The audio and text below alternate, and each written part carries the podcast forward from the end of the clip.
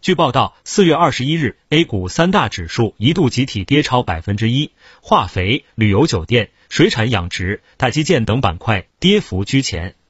保险、银行逆势走强，